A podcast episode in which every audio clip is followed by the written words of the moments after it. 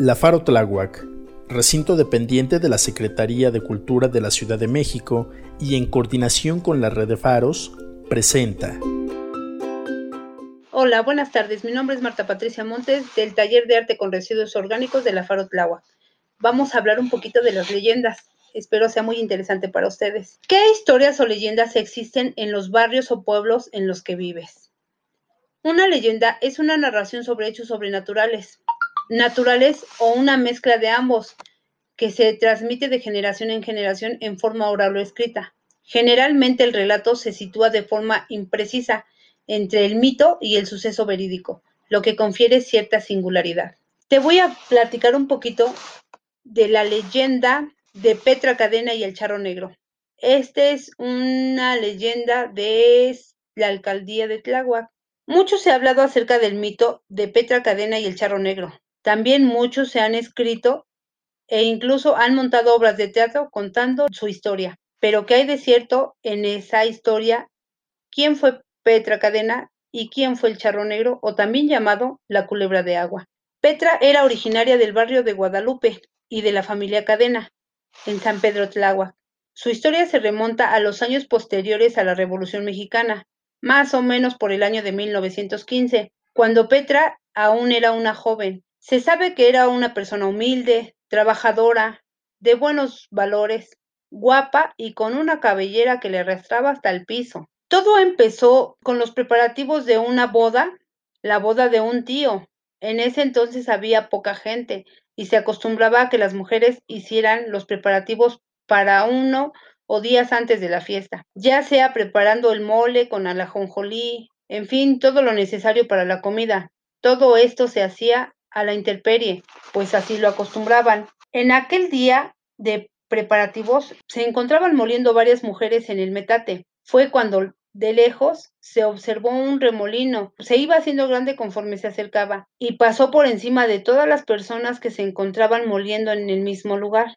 Pero Petra y su metate estaban limpios, no les pasó nada. Toda la gente se quedó admirada. Llegó el momento de la celebración y su tía se quiso ir a su casa. Le avisó a sus hermanos y padres. En ese momento los caminos en el pueblo eran muy angostos, donde solo cabían por mucho dos personas y estaban rodeadas de hierba muy alta, pues habían pocas casas en el pueblo. En el camino de regreso se encontró un charro negro montado a caballo, un charro negro lleno de adornos de plata, que le dijo Buenas tardes. ¿Recuerdas el día que estabas moliendo y pasó un remolino? Y contestó ella, sí. Pues yo fui el remolino que pasó. ¿Y sabes qué? Quiero casarme contigo. No, ¿cómo crees? Si yo soy muy pobre y mi familia es muy pobre. Yo sé que eres pobre, pero si tú me aceptas, hago una fuente y un entortado de aquí a tu casa hasta la iglesia, todo hecho de plata. Tus papás tendrán unas buenas casas, caseríos, y no les va a faltar nada. No, decía Petra, pues le daba pena por ser de clase humilde y él una persona adinerada. No tengas miedo. Mira, toma un anillo de mi mano y con este anillo serás feliz tú y tu familia. No, no, no. Entonces empezó a sudar y el charro negro sacó un casné le limpió el sudor y le dijo, te veo tal día en tal parte. Después de aquel día, los encuentros fueron frecuentes entre nuestros dos personajes. Era común que cuando Petra se encontraba haciendo tortillas, se veía entrar a un pequeño remolinito hasta la cocina para tener la plática con ella y pedirle matrimonio. Estos acontecimientos eran bien sabidos por su familia, quienes en ocasiones escuchaban las conversaciones y después la animaban a que se casara con el charro. En consecuencia, les respondía, no, pues no, decía su papá entonces. No, pues ya cásate. No, y no, y no. Resulta que un día se la llevaron con el sacerdote para que le contara todo lo que le estaba pasando. Le contó sobre su propuesta de matrimonio, acerca del casné con el que limpió el sudor, sobre la fuente de plata que prometió hacer en su casa, el entortado hasta la iglesia y el anillo que le ofreció para que fuera feliz. En respuesta el sacerdote le dijo, el día que te lo encontraste por el camino y te limpió el sudor con su casné, te llevó el espíritu. Los encuentros siguieron ocurriendo entre el charro y Petra, pero con nuevos ofrecimientos como cuando le dijo, mira, si tú te casas conmigo, nos casamos por la iglesia y hacemos fiesta y la comida como estás acostumbrada tú y tu familia. Pero yo no comeré nada. No como nada. No, no, no, no. Y cuando ya estemos casados, vendrá una nube por nosotros. Cuando quieras, venimos a visitar a tus papás. Si quieres ir al centro, vamos al centro. Y ella decía, no, no, no. Tanto que le insistió el charro a Petra y al escuchar siempre la misma respuesta, que un día se cansó y le dio una advertencia a la joven. Si no quieres por las buenas, serás por las malas. Y si bajo la tierra te esconden, bajo la tierra te saco. Un familiar que conocía bien su situación le ofreció ir a trabajar donde ella, en el centro de la Ciudad de México, para apartarse del charro que siempre le estaba buscando. Ya trabajando en el centro, de camino al mandado se encontró con un charro negro, quien la cuestionó. ¿Qué haces aquí? Ya te dije que no y que no. Te dije que si bajo la tierra te esconden, bajo la tierra te encuentro. Después de aquel encuentro, Petra empezó a enfermar y después de un tiempo se la trajeron a su casa para cuidar de ella. La llevaron con varios médicos y personas que curan, pero nada pudieron hacer, hasta que pocos días después murió. En aquellos días se acostumbraba que, el, difunto que fuere a encontrar primero a la iglesia y después al panteón. Fue en el mes de mayo cuando hacía mucho calor y al momento de entrar a la iglesia se escuchó un tranquilazo que dio inicio a un aguacero mientras que la banda tocó más de seis piezas musicales. No paró de llover hasta después de un rato. Se la llevaron a enterrar a Tuyehualco, donde estaba antes el panteón, y mucha gente fue al entierro. De muchos pueblos vecinos se entraron a que Petra Cadena se la había llevado la culebra negra. Ya de regreso sus familiares comentaron el hecho peculiar que de la caja ya no pesaba. Cuando salieron de la iglesia, algunos comentaron que debieron haber abierto la caja antes de enterrarla. Todos pensaron, pero en realidad nadie se atrevió, pues según ellos aseguraron que al momento de caer el aguacero se llevaron el cuerpo de Petra, que no estaba muerta, sino como desmayada. Entonces dicen que cuando todos ya regresaron a la casa después del entierro, en el patio había una lagunísima, toda estaba inundado como si brotara de ahí mismo el agua. Tanta agua que no pudieron entrar. Después del entierro, ya entre los familiares se comentaban cosas como ¿Qué hubiera pasado si Petra hubiera aceptado casarse con el charro? A lo mejor habría ayudado al pueblo. Nunca hubiera faltado el agua ni el pescado. Tendríamos buenas casas. Tanto que rogó al charro por la buena, que Petra nada más no quiso. Ahora ni dinero ni nada. Pero dicen que las culebras de aguas son gentes. Son gentes que se encargan de traer el agua de la lluvia. Pueden venir a la tierra en forma de personas. Dicen que todavía muchas culebras andan en el centro. Nada más se enroscan su colita para no llamar la atención. Las culebras de agua no son malas. Algunas han dicho que han escrito que Petra Cadena hizo pacto con el diablo y que se la llevó el diablo. Pero, ¿cómo vas a creer que es el diablo si el mismo charro era católico? Le pidió casarse por la iglesia, hacer una misa, una fiesta como aquí acostumbramos. Hasta prometió un entortado de plata que llegara a la iglesia.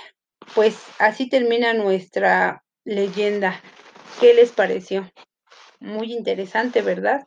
Pues también tenemos otras leyendas o relatos que nos van a platicar algunos nativos de Tlaltenco y es algo mucho más bonito porque es una familia completa. Nos hace un relato el abuelo, la hija y los nietos. Vamos a escucharlos. Hola, ¿qué tal? Mi nombre es Pedro Velázquez. Nací en 1955, soy originario de Tláhuac. Lo que les voy a comentar es que a los siete años pasé por una cerca a un lado de, de la iglesia de Tláhuac y él me había comentado que en la mañana salía a calentarse una gran víbora. Lo curioso de esto es que no era cualquier víbora, sino que era una víbora con cabeza de hombre. Yo no lo creí, hasta que me acerqué un día con varios de mis amigos y entre bromas y relajo fuimos a verla. ¿Y cuál será nuestra sorpresa? Que efectivamente era un animal, una víbora, que más o menos medía como tres metros y medio, con cabeza de hombre. La verdad es que me quedé impresionado y esa impresión me ha durado toda la vida, porque nunca pensé que llegara a ver un animal de estos. Claro, en aquella época había muchas cosas raras que ahora ya no las hay. Esto se los cuento brevemente como un relato a título personal y sobre todo es para mi hija Eli. Tengan buenas noches. Gracias. Buenas noches.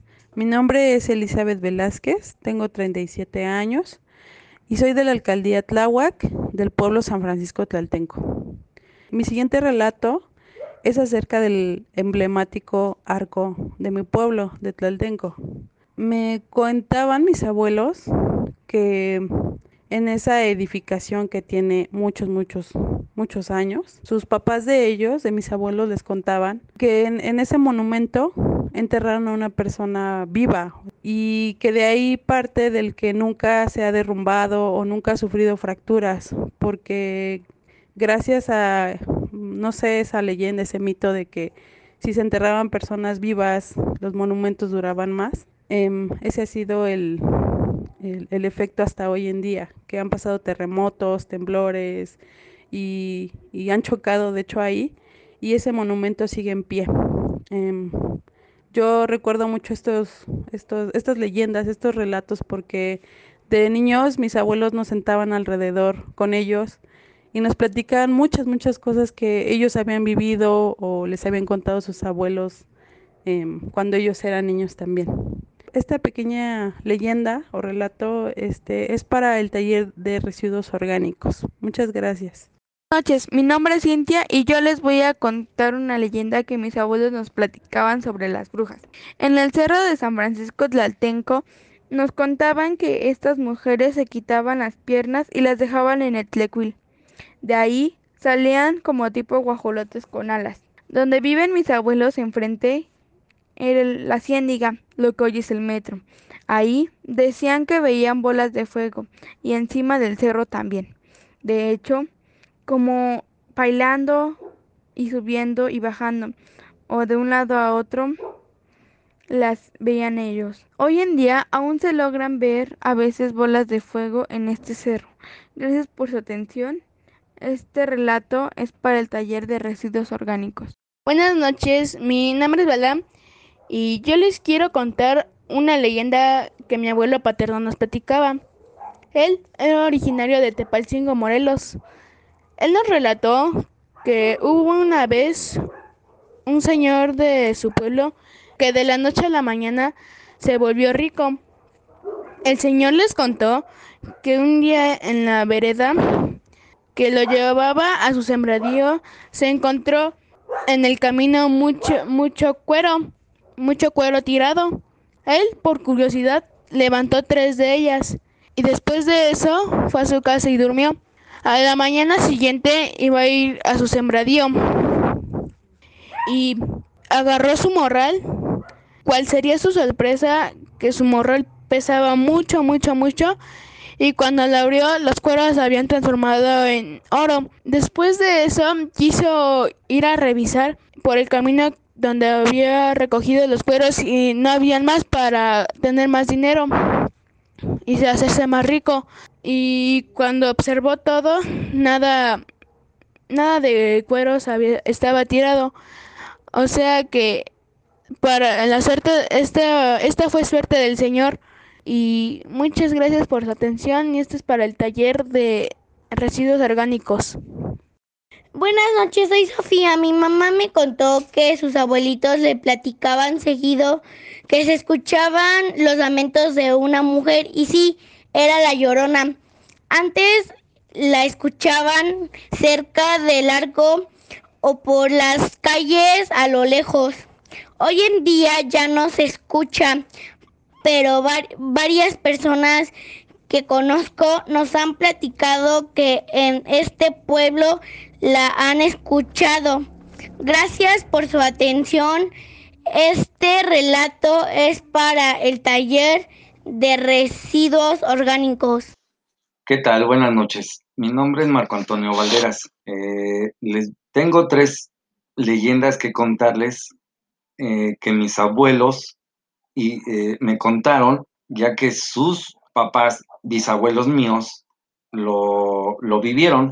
Una de ellas es que es la leyenda de la, de la bruja. En donde nosotros vivíamos había un árbol de pirul, en el cual ciertas noches, a ciertas horas, se escuchaba que llegaba un guajolote o una guajolota y se, se paraba en las ramas de, de ese árbol del pirul, el cual una noche se quedó mi mamá con mi hermano, altas horas de la noche, y la escucharon se pusieron a platicar, no les dio miedo, pues lo que pues de ahí no pasa, pasaba por lo que se creía o lo que les habían igual dicho que pues no pasaba nada, solo la escuchabas. Al siguiente día, mi mamá ya le dio la, la indicación a mi hermano, a uno de mis hermanos, que, que le pusiera, le atravesara unas varillas a ese árbol en cruz directo al corazón, matando al árbol para que ella, la bruja, pues ya no se volviera a parar. Y así pasaron varias veces, varias noches, se quedaron hasta tarde, hasta noche, altas horas de la noche, y no se volvió a escuchar la bruja, sino que ahora fue en otro más lejos, pero ahí en donde vivíamos ya no, ya no se paraba, ya no se volvía a escuchar después. Esa es una. Otro relato que tengo, otra leyenda que, me, contaron, es esta, de otra bruja que mi papá, que gracias a Dios todavía está, tiene casi 90 años, está vivo, este, le ayudó a mi bisabuelo, papá de mi mamá, iban en el campo caminando y se encontraron a una bruja, a la cual, pues, una vez, este, al parecer les hizo algo, no recuerdo bien, algo les hizo. Pasó el tiempo, se pusieron de acuerdo y se decidieron a ir a cazarla, a la cual la estuvieron cazando por unos días, a la cual la agarraron, la amarraron, la iban a quemar con leña verde se desamarró, corrió a un acantilado, corrieron por ella, la agarraron y mi bisabuelo tenía una daga, o una daga, así, así me lo platicaron, la cual mi papá se la trató de enterrar en el pecho y al tratar de hacerlo, la daga se dobló. Esa daga todavía existe, la tiene uno de mis tíos. Otra anécdota que me tiene súper asombrado y hay veces que, me gusta recordarla mucho, es que mi bisabuelo fue ingeniero y es, eh, fue en su momento encargado en obra de la, de la construcción de la torre latinoamericana que está en el, situada en el centro, a la cual me, me causa asombro ya que pues tantos temblores y fuertes y no se ha caído, sino que está literalmente en pie y todo esto. Bueno, ¿por qué sigue así? Según lo que me han platicado, me han contado. Es que en primera, porque supuestamente tiene balines enormes en los cimientos. Y lo más importante de todo esto, la leyenda dice que pusieron personas ahí, en cada punto cardinal. Por eso es que no se cae esa torre ni se caerá esa torre latinoamericana hasta quién sabe cuándo. Bueno, pues estos son mis tres relatos. Gracias por escucharme. Espero que les, les agrade. Hasta luego. Bueno, pues espero que te hayan gustado em, las leyendas que pudimos escuchar.